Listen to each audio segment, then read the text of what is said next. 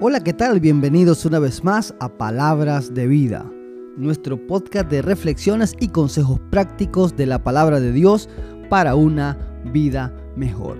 El Evangelio de Mateo en el capítulo 11, en el verso 29 dice, Llevad mi yugo sobre vosotros y aprended de mí, que soy manso y humilde de corazón, y hallaréis descanso para vuestras almas. Llevar el yugo de Jesús no significa nada menos que un compromiso total con los mandamientos de Dios. Y no somos menos responsables de andar conforme a la voluntad de Dios de lo que fue Abraham. Andar de la mano de Jesús es un hermoso estilo de vida con promesas de un fin glorioso. Dios le prometió a Abraham que si andaba de la mano de él, entonces las bendiciones que recibirían serían infinitas. Nosotros aguardamos el cumplimiento de la misma promesa, todos viajamos por uno de los dos caminos y tenemos que pensar seriamente a dónde conduce el camino por el cual vamos. Un hombre sabio no solo pensará en lo que está haciendo hoy, sino hacia dónde lo llevan sus actos. ¿Qué efecto tendrá en tu futuro y en el futuro de tus hijos los actos de hoy?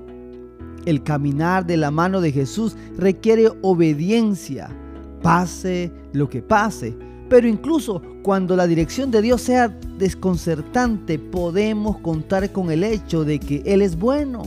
Caminar obedientemente con Jesús no garantiza una vida fácil. Eso es evidente cuando pensamos, por ejemplo, en el apóstol Pablo.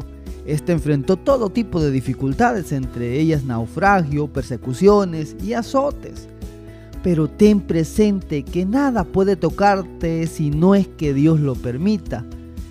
Él usa las dificultades para fortalecerte, corregirte y formar tu carácter a fin de llevar a cabo su plan final. Recordemos también que el Señor Jesús nos protege, así como preservó el apóstol Pablo en situaciones que parecían sin salida. La adversidad puede tentarnos a desatender la dirección de Dios.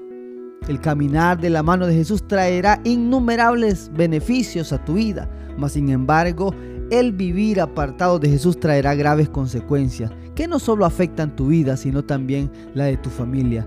Recuerda que la Biblia dice que la paga del pecado es muerte. Andar en obediencia y fe es el único camino que conduce a la paz verdadera. Mientras Pablo estaba en una incómoda prisión romana donde su vida corría peligro, alentó a los filipenses a no angustiarse, sino a orar con gratitud. Hacer esto lleva a experimentar una paz que es más allá de lo que podemos comprender, según lo que nos dice Filipenses capítulo 4, verso 6. La única manera sabia de vivir es confiar en Dios Todopoderoso e ir donde Él nos dirija. Ese es el camino hacia la felicidad, el contentamiento, la protección y la paz. ¿Estás caminando de la mano de Jesús?